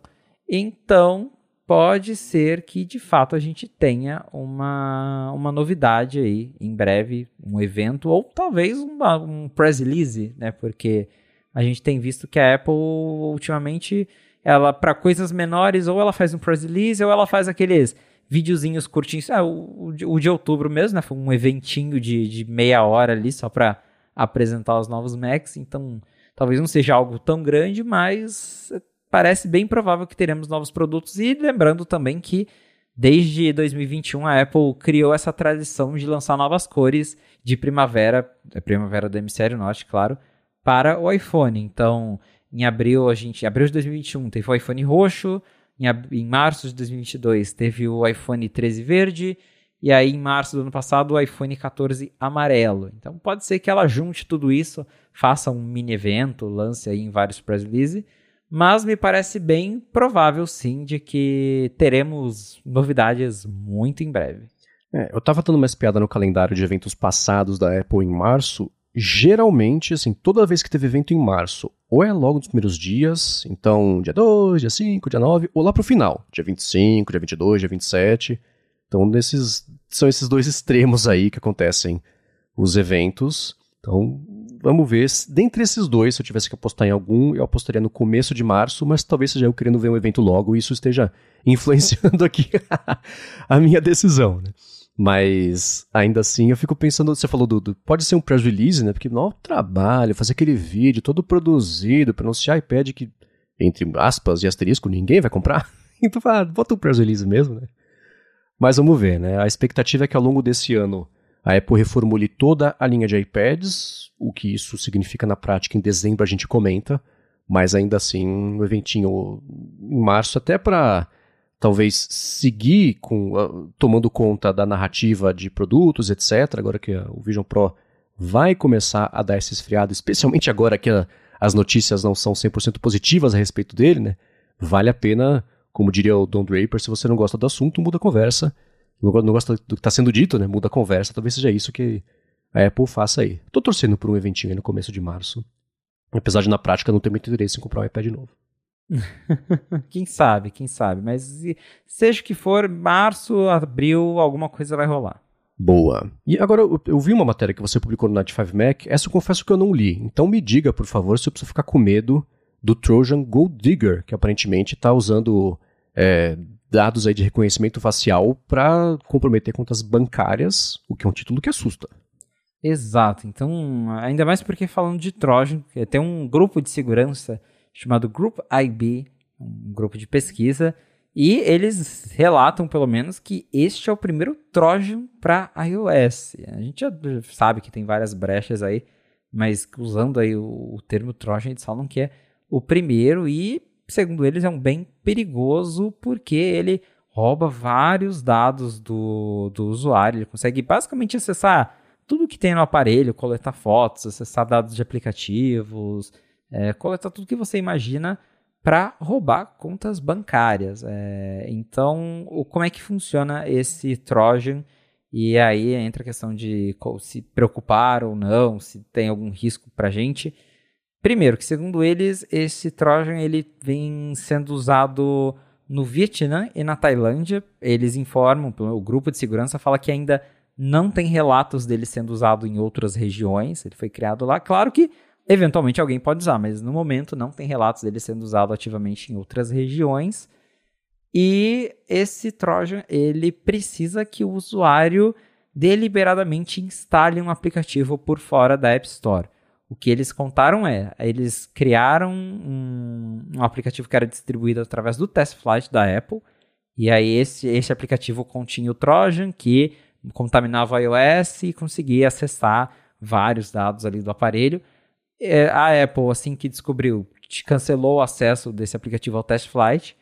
E aí agora eles distribuem isso através da, daquele perfil MDM, que é o perfil de empresas, que a gente sabe que tem alguns uhum. aplicativos que usam isso é, para distribuir, distribuir emulador de jogo, por exemplo. É bem comum lá que você instala um perfil, que é, é, você acaba é, autorizando como se fosse um aplicativo empresarial, porque tem isso, tá? O iOS, a gente fala de sideloading, mas o sideloading meio que já existe no iOS, porque a Apple tem uma conta developer específica para empresas que você consegue autorizar o iPhone a instalar aplicativos por fora, porque, enfim, empresa geralmente não vai ficar mandando coisa interna deles para a App Store, então existe um meio para você instalar aplicativos por fora como se você fosse de uma empresa. E aí, o que, que esses hackers fazem? Eles convencem os usuários, sei lá, não, não tem um detalhe exato de, de, do que, que é esse aplicativo, mas poderia ser qualquer coisa. Eles, ah, ah, baixa esse joguinho aqui por fora da App Store. É só você colocar, instalar o perfil empresarial X e aí você vai conseguir baixar o joguinho ou qualquer coisa assim. Então eles convencem o usuário. Ou um detalhe empresarial, assim, só faz o seguinte, vai aqui, clica aqui, instala, ele vai reiniciar e pronto, aí você é, baixa. Exatamente. Eles convencem a pessoa de algum jeito a instalar o aplicativo por fora da App Store usando um meio legal, que é, né, é, usando essa conta, né, esse perfil empresarial.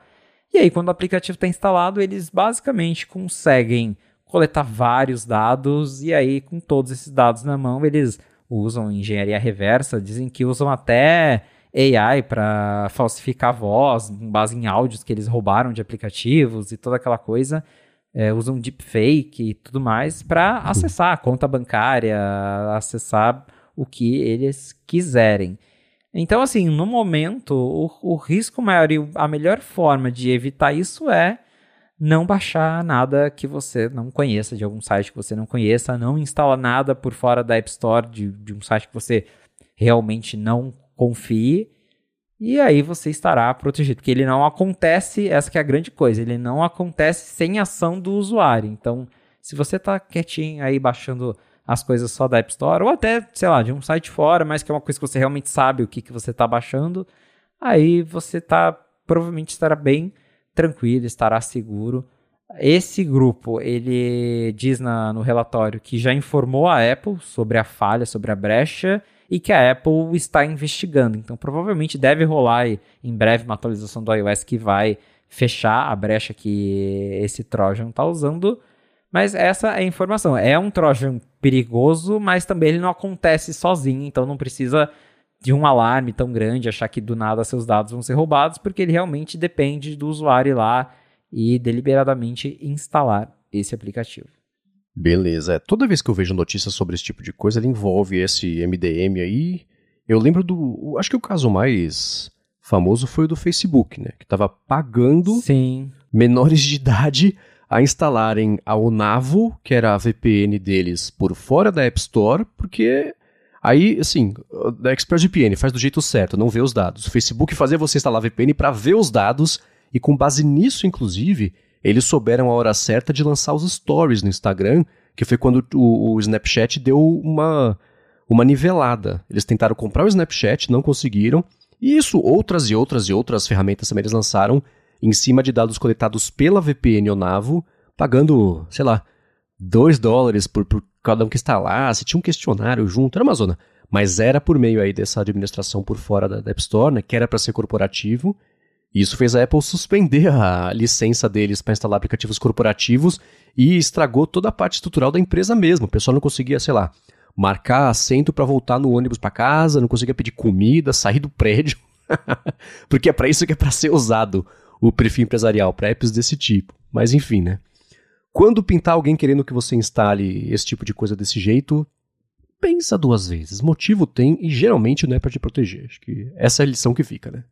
Exatamente. Muito bem, ó, para encerrar aqui o episódio de hoje, tem uma notícia que vem aparecendo, cada dois, três meses ela aparece, e aí a gente fala sobre ela, mas agora a gente falar sobre ela de novo, não só porque ela apareceu, mas porque ela está um pouco mais consolidada, né? Existe um rumor faz tempo aí de que a Apple vem experimentando com a ideia de lançar uma coisa que seria tipo um HomePod com tela, ou seria um iPad com caixa de som mais parruda, uma mistura entre essas duas coisas. E saiu aí no, no tvOS 17.4 uma referência a alguma coisa. Alguma Juntando coisa. um rumor com outro, talvez seja isso? Esse é o resumo? uma referência a alguma coisa, exatamente isso. Porque a gente já tinha descoberto num beta anterior que a Apple estava testando o tvOS num iPad mini. Isso apareceu no beta do iOS 17.2, então já faz algum tempo, que apareceu lá, no, enfim, analisando os códigos, a gente descobriu que a Apple vinha internamente rodando o tvOS no iPad mini. Óbvio que a gente não sabe o motivo real, mas a gente, a primeira coisa que você imagina é, pô, é, provavelmente ela tá vendo ali como é que né, o sistema se comporta numa telinha pequena, porque tem esses rumores de que o HomePod vai ganhar uma tela.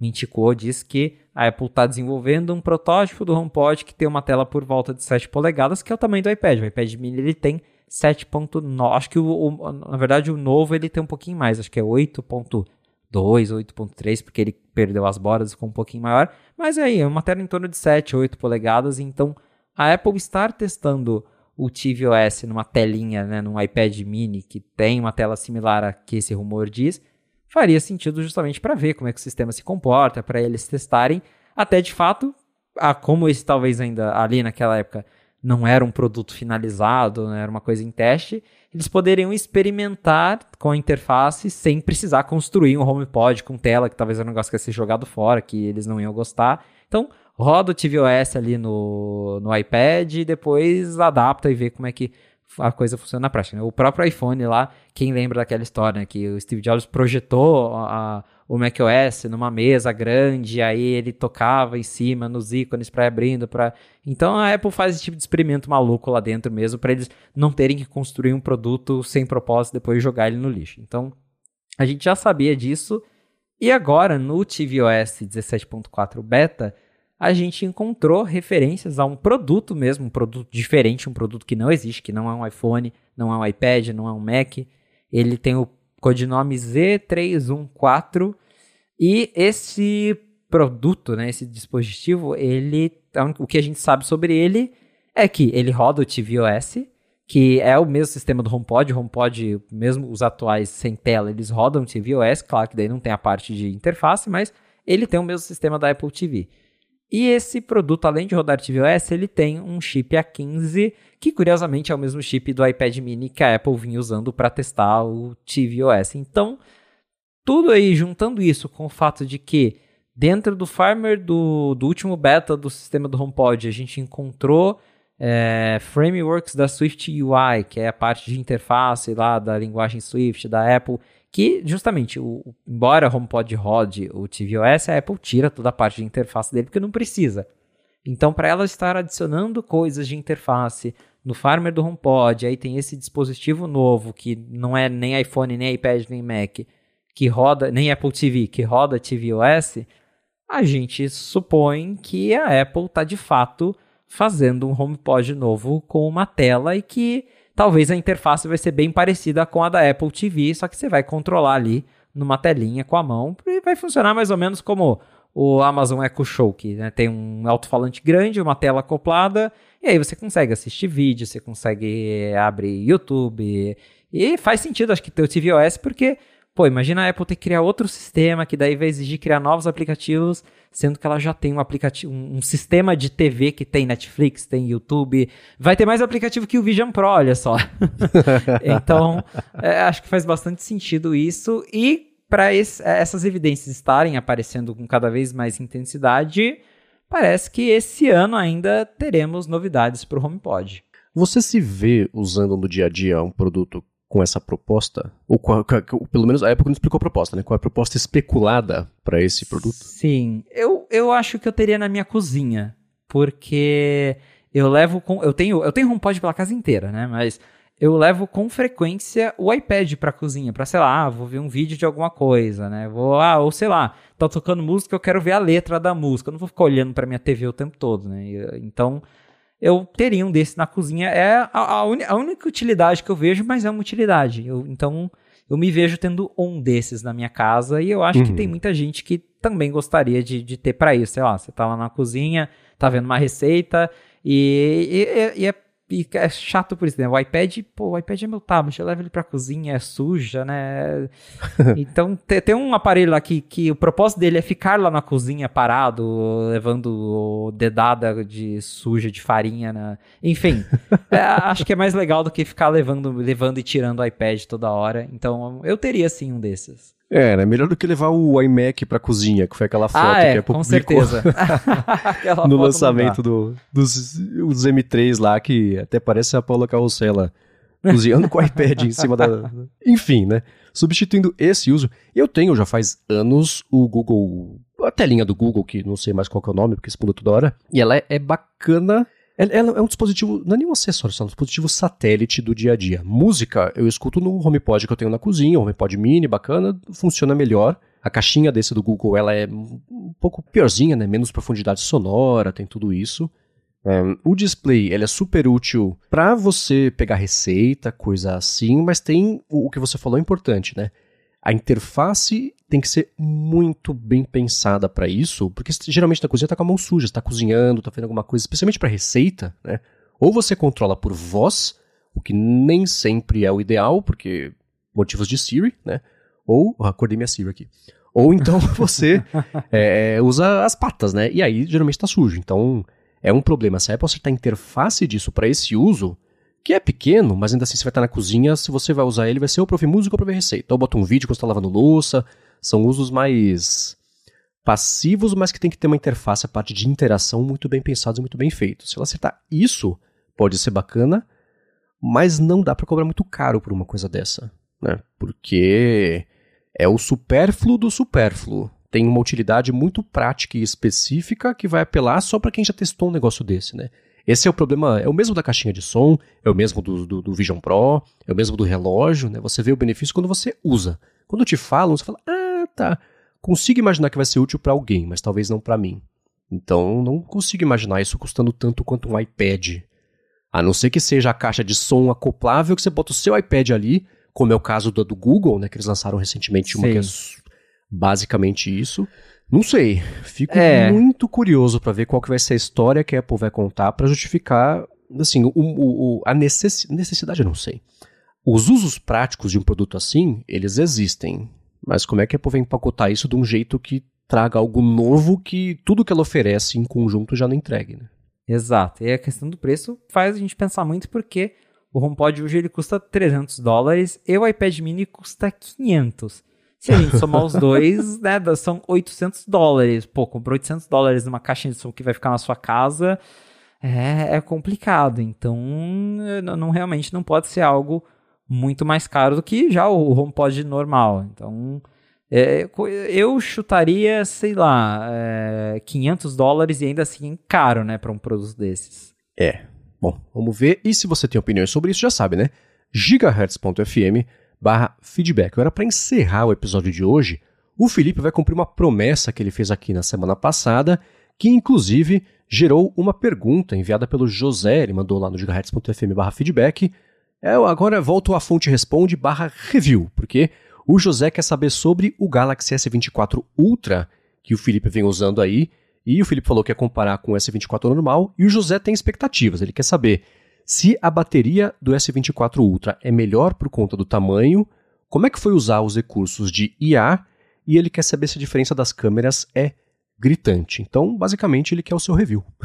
ele quer o meu review, então vamos lá, vou comentar aqui como é que tem sido a experiência de usar os dois novos Galaxy. Então, né, a Samsung lançou eles juntos, tem são três modelos, S24, S24 Plus, que eles são essencialmente iguais, porém o Plus ele tem uma tela maior e aí tem o Ultra, que é de fato o um modelo diferente, que é como se fosse o Pro da Apple, que ele tem uma câmera extra, muda o design dele é um pouco diferente, mas comparando aí os dois, né, um com o outro, o que, que muda na prática? Os recursos de AI, que é o que a Samsung né, destacou muito esse ano, eles são os mesmos entre toda a linha. Então, o Ultra não faz nada em termos de software que o normal não faça. Então, Uh, isso a Samsung igualou em todos, são iguais, são os mesmos recursos.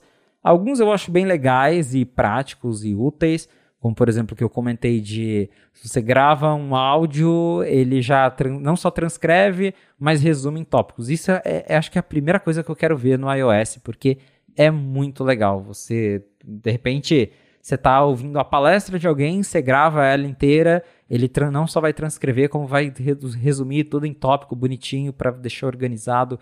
Eu acho isso incrível, é, isso tem uma utilidade enorme e eu quero muito ver isso no iPhone. Tem outros que são legais, mas que eu não uso sempre, por exemplo, o negócio lá de circular para buscar. É útil, eu já esses tempos mesmo, eu queria, eu vi uma, uma flor específica que eu queria saber qual que era. Aí eu só peguei lá, circulei e pronto. Ele já mostrou para mim o resultado que de, qual que era aquela flor. Não, eu já falei isso na última vez. Não é algo inédito, né? No Google você consegue. Você tira um print, sobe a imagem, aí ele vai buscar também a mesma coisa. A praticidade é justamente você só pegar, circula ali na tela e aí ele já te mostra o resultado na hora. Então, torna mais ágil, é, é bacana, mas não é algo que eu uso todo dia.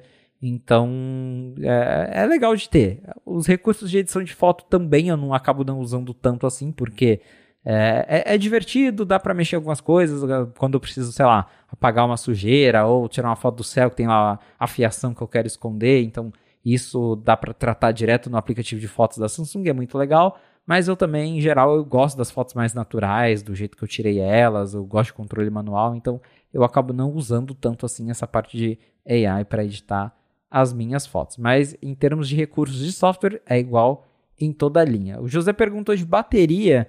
E naturalmente é, tem uma diferença, porque o Ultra é bem maior.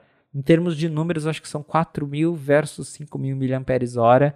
Nos meus testes, o que eu vi assim, os dois chegam no fim do dia com bateria.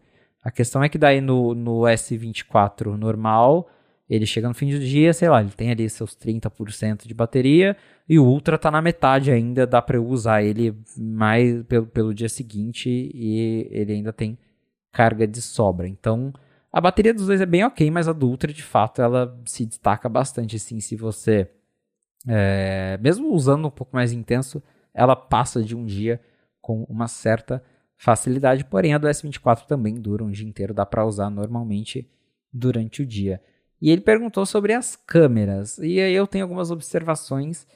As câmeras, elas são bem, na prática, elas são bem parecidas, são números diferentes, porque o S24 ele tem uma lente de 50 megapixels e o Ultra ele tem uma lente de 200 megapixels, que daí no caso ele não está tirando uma foto de 200, ele faz todo aquele processo de pixel binning, que tira a foto grande, aí tira várias, aí junta elas e vira uma imagem de resolução menor, só que com mais nitidez, mais iluminação.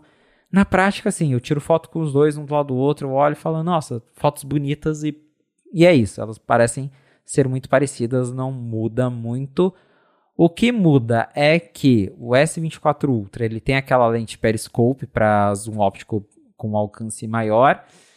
E aqui eu caio no que eu acho que a Samsung pecou, e aí eu me pergunto o qual que foi o motivo, que a gente não sabe, que é a regressão da lente de zoom que era de 10 vezes, zoom óptico, e agora é só de 5, igual a do iPhone. Então o que eu achava que era uma vantagem do S23 Ultra contra o iPhone 15 Pro Max, agora eles estão iguais, basicamente. O argumento da Samsung é o seguinte: ela está usando uma lente de. Antes era uma lente de 10x com 10 megapixels. Então ela tinha um alcance de zoom muito alto, só que era uma resolução baixa e com uma abertura baixa também. Então, para você tirar fotos com zoom à noite, eu acho que eu também já comentei isso, acabava ficando ruim, mas de dia era incrível. Aí a Samsung agora ela né, fez um trade-off. Ela pegou uma lente que tem um zoom menor, que é o zoom de 5, só que ela tem uma abertura maior, então ela consegue captar mais luz, então para usar à noite ela fica melhor. E ela tem resolução de 50 megapixels. Então o que, que a Samsung está aprontando? Porque quando você abre a câmera lá do Galaxy, ele ainda tem os botõezinhos, né? 1, 3, 5 e 10.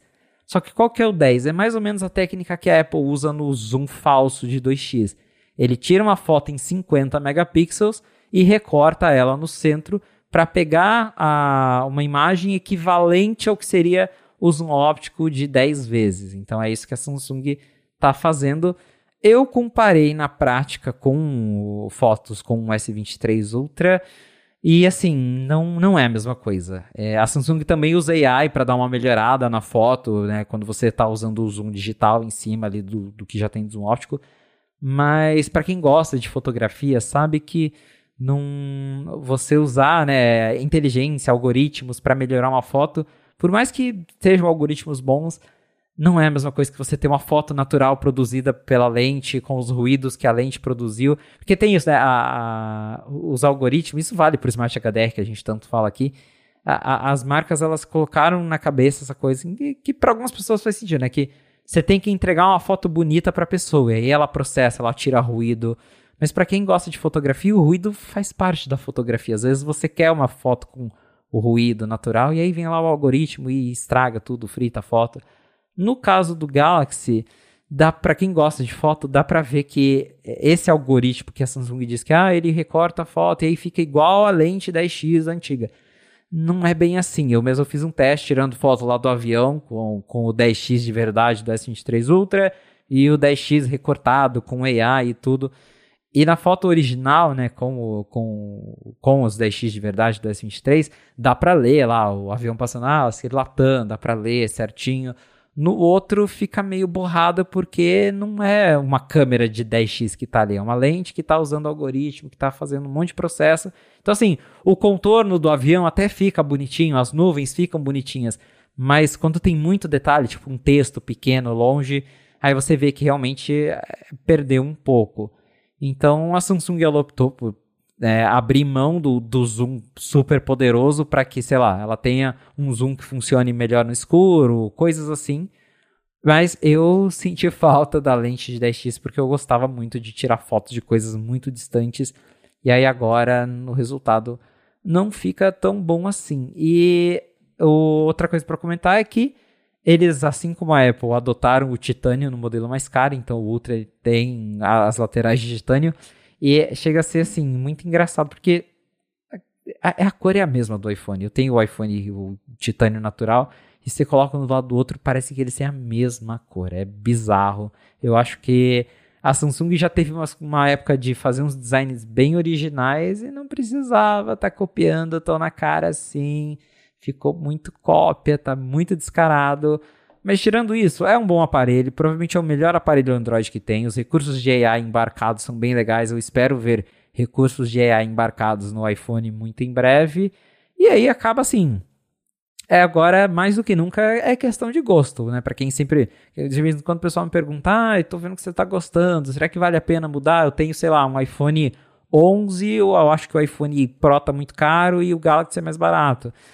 Se você é uma pessoa que se sente à vontade para mudar de ecossistema, se sente à vontade para mudar para outro, para recomeçar a sua vida, né, sua vida digital, vai em frente porque são aparelhos muito legais. Acho que a questão é mesmo escolher qual sistema você prefere, se você gosta mais de iOS, se você já tem outras coisas da Apple, porque são aparelhos muito legais. Quando eu estou usando o meu Galaxy, eu não sinto falta assim do iPhone no nível absurdo, tipo, meu Deus, eu não, nossa, eu não consigo viver sem iPhone, não. Eu saio às vezes com o Galaxy tranquilamente. Tem alguma coisa ou outra que me incomoda, eu uso bastante iMessage, então isso acaba sendo um problema. Mas são aparelhos muito bons, câmeras boas, é, o zoom é, continua sendo um zoom muito legal, apesar de não é mais a mesma experiência do S23 Ultra. E, é, assim, comparando entre a linha, o que eu acho, que eu também acho que já comentei isso na fonte, o que eu ainda acho legal da Samsung é que ela tenta unificar boa parte do aspecto, como por exemplo, ah, é, agora tem uma diferença aqui no Brasil que alguns modelos têm Exynos, alguns têm Snapdragon, mas lá fora mesmo, nos Estados Unidos, todos eles têm o mesmo chip, o mesmo processador, a, a câmera principal é, é, a mesma, é bem parecida, a experiência é muito parecida entre eles, né? enquanto a Apple deu uma desandadinha que uh, o modelo de entrada ele não tem mais o mesmo chip, é um chip diferente. Enfim, eu só acho legal que eles tentam dar uma unificada assim na linha. Mas no fim do dia, é questão de gosto, né? É mais questão de gosto do que qualquer outra coisa, porque em termos de hardware, tanto o 15 Pro Max e o S24 Ultra, eles são bem equivalentes e bem parecidos. Cara, eu fiquei bem surpreso com a parte da IA, que são coisas que, pelo que eu entendi, você falou, é ok, mas não, não uma coisa que tenha dado a impressão que vai entrar no seu dia a dia, o que entraria no seu dia a dia se você fosse usar o S24 Ultra como seu aparelho padrão da vida. É isso mesmo? É, é, é essa impressão assim que eu, que eu tenho. Que é, de novo, são recursos que eu achei legal, que eu uso vez ou outra, mas até por ele não ser o aparelho que realmente eu estou carregando no bolso todo dia comigo, é mais o iPhone. Então eu acabo não usando tanto. Eu até comentei lá da, das transcrições de áudio. Cara, o dia que o iPhone tiver isso eu achei incrível. Eu vou usar uhum. pra caramba. Mas isso de, de buscar em foto mesmo, assim, pô, bacana, dá para buscar, mas uso de vez em nunca. Tá bem interessante, porque essa é a proposta diferencial dele, né? E, e, mais do que, por exemplo, você falou, você, no finalzinho da comparação, você falou sobre entre ele e o iPhone, né? Seria o que o iPhone 15 Pro Max, né? Acho que pensando em quem está na dúvida entre o S24 normal e o Ultra, para quem você imagina que sejam esses dois aparelhos? Quais são os perfis de público? Acho que o S24 normal é, da, é o mesmo paralelo do, do iPhone 15 não Pro e do Pro.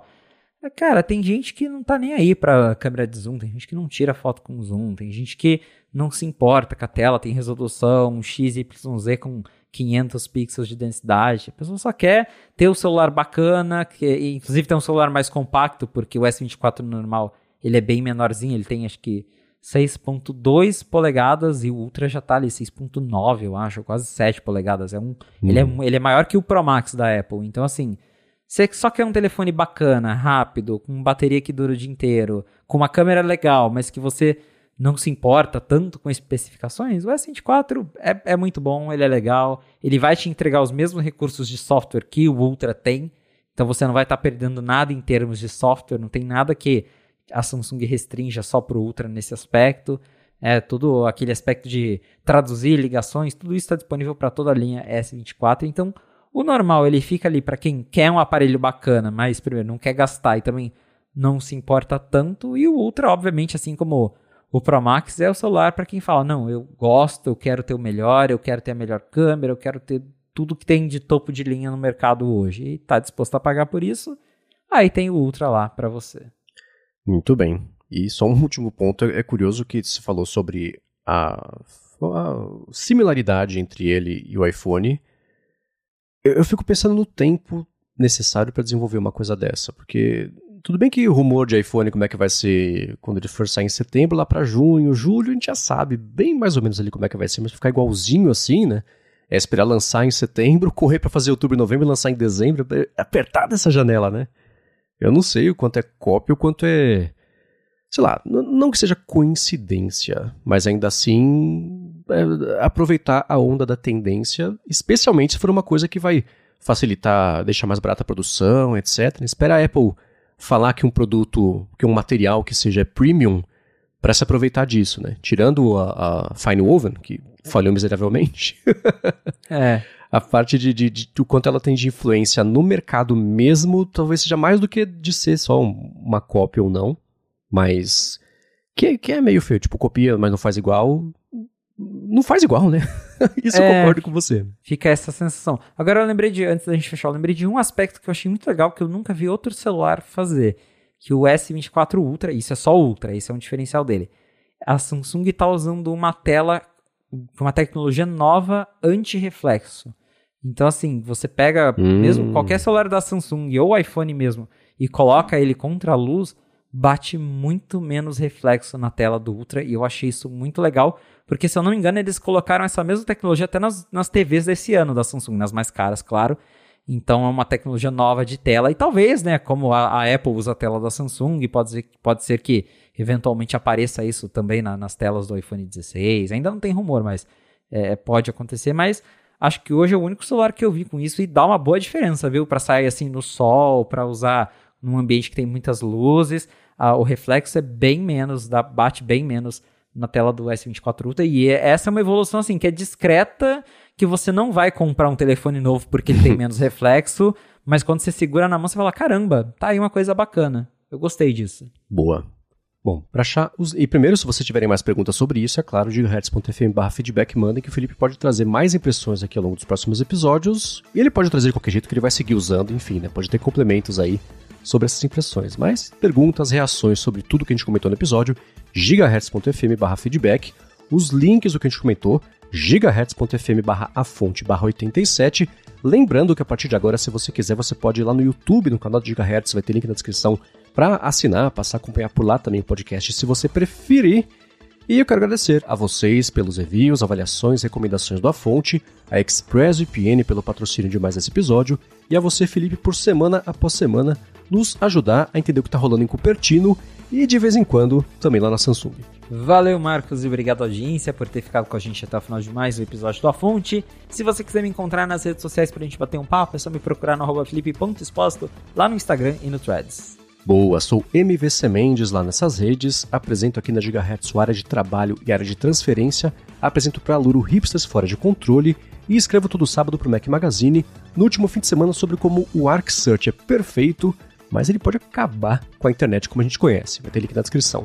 Obrigado pela audiência e na semana que vem tem mais. Um abraço e até a próxima.